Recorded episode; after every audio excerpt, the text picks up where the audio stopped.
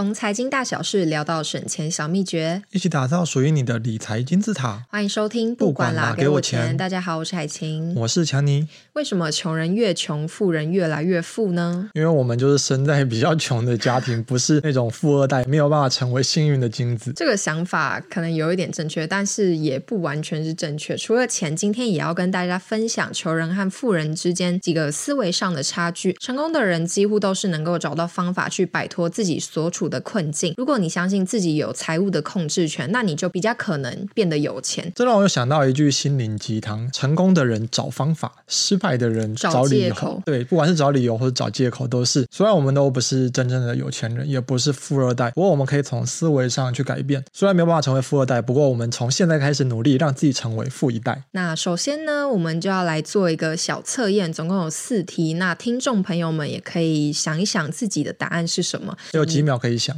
嗯，你要最直觉的解答，就是你不可以想到这个答案的后果是什么，因为有些人可能会先想哦，回答这个就会是穷人，回答这个就会是富人，不可以这样想，就要想你现在真实的 follow your heart。对，第一题就是你喜欢过稳定的生活还是冒险的生活呢？那个直觉很简单，就是过稳定的生活。我在前面几集的时候其实有分享，因为家里的关系，我高中啊跟大学啊都是就学贷款嘛，所以家人给我的观念就是要努力读书，努力存钱。所以我自己对冒险就会觉得是一个比较负面的词汇，会觉得呃有钱啊，我应该要存起来。那如果去创业啊，去做一些疯狂的事，把钱花掉，好像就太可怕了。很像连续剧的演法嘛？对啊。那其实这样子的回答就是中了我们的穷人思维，因为大部分的穷人主要原因是因为他们太担心失去。但是如果你避开了失败，同时你也就避开了成功。以工作为例来说，穷人思维是会认为打工就是一个安稳的方法，但其实这样的安稳会逐渐让人麻木、失去触觉，甚至会局限思维。你没有继续增进自己的上进心，就是长此以来，就是你会跟社会脱轨。我自己的话也是跟强尼一样，会选择过稳定的生活，毕竟还是没有钱去冒险生活。其实我觉得跟出生多少有一点关系。如果我们知道自己出去闯一闯，失败了还会有钱，那可能就不会那么害怕。那当然可能跟社会氛围有关嘛。毕竟我们常常看到美国的一些创业故事，他们都是年纪轻轻愿意放手一搏，休学，对，去拼一下。但我们没有这个本钱，我们也没有这个勇气啊。第二题呢，要问的是你现在是单一收入还是多元收入呢？主要的收入当然是上班的收入，不过这六年来因为开始接触投资啊，投资的比例也越来越高，我相信应该可以勉强算是多元的收入吧。那恭喜你，这题就中了富人思维，因为穷人思维他们会只依赖单一工作的收入，而富人思维呢，他们会想办法开源，尽量有多元的收入。背后的原因是因为想要减低风险去保障利益，因为分散投资这个事情是有必要的。那我觉得海琴绝对是一个很会分散风险的人，对，毕竟你是斜杠，一个人可以身兼五职。我也是觉得多元收入其实对自己的生活比较有保障，因为这五个工作里，假设有一个不小心居居了，你还有另外四个，或者说你其中一个搞不好哪天真的发展的非常好，就有机会晋升有钱人。对啊。对。第三个问题呢，是你会把多的钱都存起来，还是花掉？这题对我来说啊，当然是存起来，因为这也是爸妈从小给我的教训，就是要努力把钱存起来。当然，我后来也知道投资是非常重要的，所以存款啊有了一定的保障之后，我现在就是把大部分的收入都拿去投资。没错，有看前几集的朋友应该都知道，我跟强尼都是很会存钱的。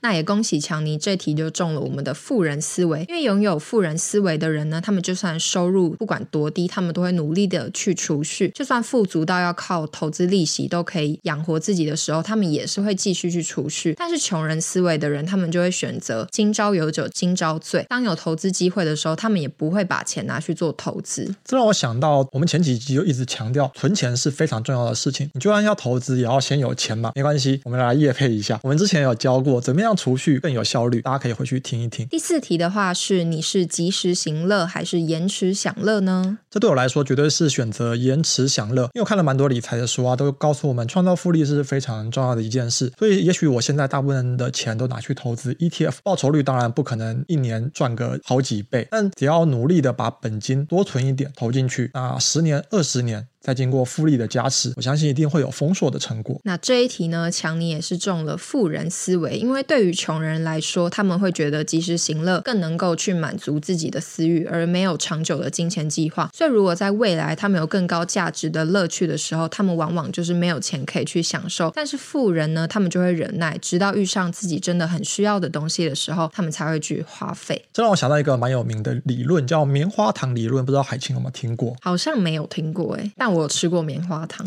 这个以前就是在我我那个年代，好像透露年纪，嗯、它红到我记得好像还有专门出书，就在分析这个理论。我简单讲一下这个棉花糖理论是什么东西好了，就是美国史丹佛大学啊有一个心理学的教授，他就做了一个实验，他把一批幼儿园的小孩分别让他们待在不同的房间里面，这是合法的吗？嗯，待在房间里面而已啦，没有怎么样。然后啊，他就给这每一个小孩一块棉花糖，然后跟他说他会离开十五分钟。如果啊十五分钟回来，你没有把这个棉花糖吃掉，我就给你第二块。怎么感觉很像在做宠物测测验？那海琴，这个时候如果你是那个幼儿园小孩，你会把手上那一块吃掉，还是等十五分钟？我会等十五分钟，因为我觉得有第二块，干嘛不等？可能站在我们这个角度，就会觉得，哎，十五分钟你等于从一块钱变成两块钱，这是一百趴直接翻倍。但对有些小孩来说，他可能觉得我就是要把握手上的那一块棉花糖。那后来啊，教授就持续追踪。当然，有些小孩吃下去了，有些等到了第二块棉花糖，他要继续看这批小孩。那过了几年之后啊，在求学的阶段，他就发现那些成功忍了十五分钟，等到第二块棉花糖的小孩，不管是在学业表现啊、人际关系啊，或者是抗压性上，都有赢过直接把棉花糖吃掉。所以我相信，在投资领域啊，这个棉花糖理论应该也算适用的吧。如果你在前面啊，愿意延迟享乐，把多一点的储蓄啊拿来做投资，等到老了的时候，那结果就很不一样。做完小测试以后啊，我们发现强尼中了三个富人思维，我也是中了三个富人思维。我们这样应该算是七十五分吧，还不错。那看来未来是有机会变成有钱人了。我们都想要成为有钱人啊，可惜我跟海琴现在还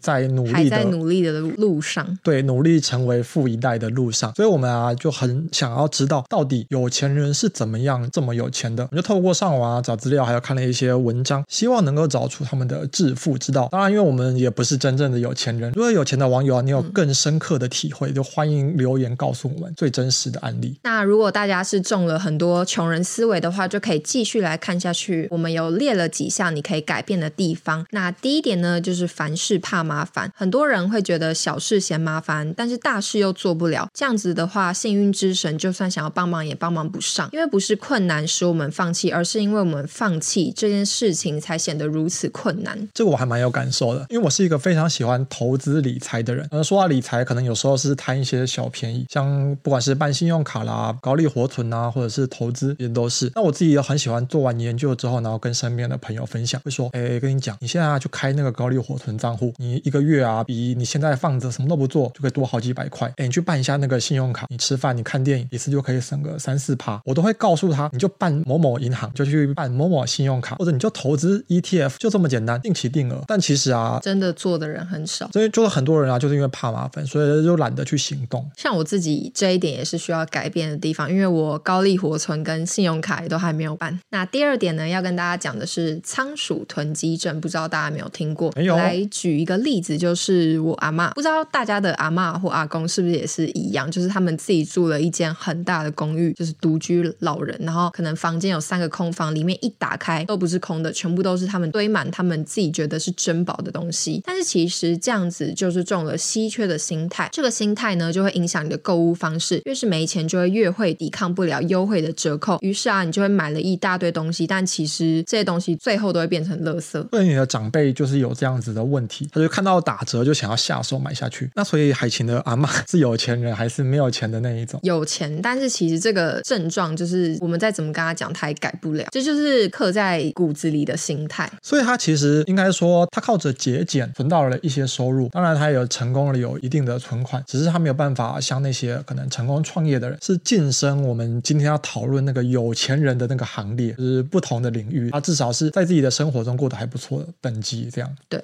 那下一点啊，跟大家分享的是信心差距。有钱人啊，跟没有钱的人，他们在信心的表现上差异其实是蛮大的。没有钱的人啊，他需要一些外在的物品来增加自己的信心，自己像是可能名牌的手表啊、名牌的衣服啊、名牌的包包、很好的车等等等等。但有钱人其实不用。不过在网络上啊，看到一本书的介绍，叫做《原来有钱人都这么做》。那个作者啊，他去访谈了五百个资产在一百万美元以上的有钱人，以最近的汇率来换算，那大概就是三千一百万台币。那他还发了一万多份问卷去做调查，去调查他们的生活方式。这本书啊，是在一九九六年完成的，当时的一百万美元比现在价值还高很多哎。那确实他们是称得上有钱人。那他发现啊，有钱人有个特质叫做节俭，听起来很不可思议。那那些有钱人啊，蛮多人都是住普通的社区，开普通的国产车，穿便宜的衣服。换句话说，就是我们看新闻啊，滑到 IG，就是一些开超跑啊、买别墅、有钱就是任性的人，反而才是少数。作者还要给实际的统计数据哦，大概有五十趴的有钱人啊，他最贵的衣服一件是一点二万以内，听起来还是蛮贵。不过对有钱有钱人来说，一点二万就是跟零钱一样。那最贵的鞋子一双是四千三百块以内，最贵的手表一只是七千三百块以内。我这边都已经换算成台币了。最贵的车子一辆是九十万以内，很让人意外。因为有钱的人，他们反而高收入，但是低支出。所以我觉得对有钱人来说，啊他们并不需要这些来包装自己。我相信他们更愿意把钱用在投资上。那投资可能包含各个面向，也许是自己的企业，也许是股票，也许是房地产等等等。那这个的话，我觉得就可以接到我们的认知差距。因为大部分的穷人啊，他们尽管就是有赚钱的欲望，但是他们很少具体的去想要怎么赚钱。即便他们有想要这个层次，但是也会因为各种其他负面的认知去进行自我阻挠。我觉得可以总结成一句话，就是富人应该是相信我命由我不由天，他们应该有非常强大的信念，觉得自己不会穷一辈子。那接下来要跟大家分享的是时间差距。俗话说时间就是金钱，但是没有钱的人通常不太会利用时间。就像我们工作很忙，下了班可能只想要倒在沙发上追剧、划手机、看电视等等等。那有钱人啊，他们是非常能够高效的去利用时间，他们知道要怎么样去分配时间。每个有钱人可以说都是时间管理大师。我相信他们都会有明确的每天要做什么，每周要做什么，每月要做什么，甚至对未来啊会有一个非常完整的规划。那下一个的话是要讲人脉差距，因为穷人啊，他们就是不喜欢跟人打交道，也不喜欢去 social。但其实啊，这样时间久了，穷人的格局就会越来越小，思维也会越来越狭隘。但是其实他们这样子就会变成他们有赚钱的机会也把握不住。反观呢，就是富人他们会去重视人脉，认为人脉比能力更加重要。这个就会让我想到之前有听过的一个案例，就是长辈有跟我讲过，你一定要去上一些顶尖大学。那原因就是因为你可以在这些大学里面结交到非常有钱的朋友。我的长辈也有跟我讲过类似的话。对啊，我的高中跟大学刚好都是念明星学校，身边的同学确实是蛮多有钱人的。那当然，我觉得我们之间终究存在着可能一个 gap。大部分我认识的朋友，主要也还是以中产为主。不过要在学校里找到穷人，那还真的不是很容易。因为我之前也有听过我朋友一个案例，就是他上了非常顶尖的大学之后，然后他现在已经工作，那那个工作机会就是他大学交到一个超有钱的朋友给他的。这我可以相信。学生时代我们可能就大家玩来玩去，可能还看不出什么差别。可是五年、十年后，那些人也许在公司里，他们可能表现特别优秀，也有可能因为家庭的关系平步青云。那那个时候啊，人脉就会是你很好的助力。讲到这个，就可以继续讲到娱乐差距，因为其实穷人跟富人他们玩的东西好像也不太一样。因为穷人就像我们，虽然不算是穷人啊，但是比较不像富人那么有钱。我们平常可能下班就像刚刚讲的滑手机追剧，但其实有钱人他们通常都会玩，例如像高尔夫，像我自己就没有玩过，我也没有，连那个杆子怎么挥都不知道。对，他们就是会利用这些社交场合去做 social。那所以有钱人真的会越来越有钱。不过我们今天要主要想要跟听众分享的是一种心态啊，我们可以从心态上去改变。这让我想到一个例子，不知道你有没有发现啊？那些在合体慢跑或者是在健身房健身的人，他们其实啊，很多人的身材都非常好。那可能很多人就会有个疑惑，为什么他们身材这么好，还要去健身房，还要在合体慢跑呢？那那其实啊，是把这个因果颠倒了。就是因为那些人非常努力，几乎每天的上健身房，每天都去慢跑，他们才会有这么好的身材。那其实对有钱人也是一样。你可能会觉得，哎，那么有钱人为什么还要那么努力工作？为什么还要花那么多时间研究投资，去分配你的资产，分配你的时间？那其实啊，他们就是因为这么努力的工作，这么会投资，花这么多时间研究、去计划、去做规划，才有今天的成就。那我觉得这样的例子也很好的反映有钱人跟没有钱的人他们思维上的差距。以上几项，不知道大家听完有没有觉得很有感触？因为我自己也是有发现到一些我平常没被挖掘到的地方。方。那今天也跟大家聊了很多，希望大家可以一起跳脱穷人思维，变得越来越有钱。我们可以从今天开始努力成为富一代。那如果喜欢今天的节目的话，不要忘记留言、按赞、分享。我们下次见，拜拜，拜拜。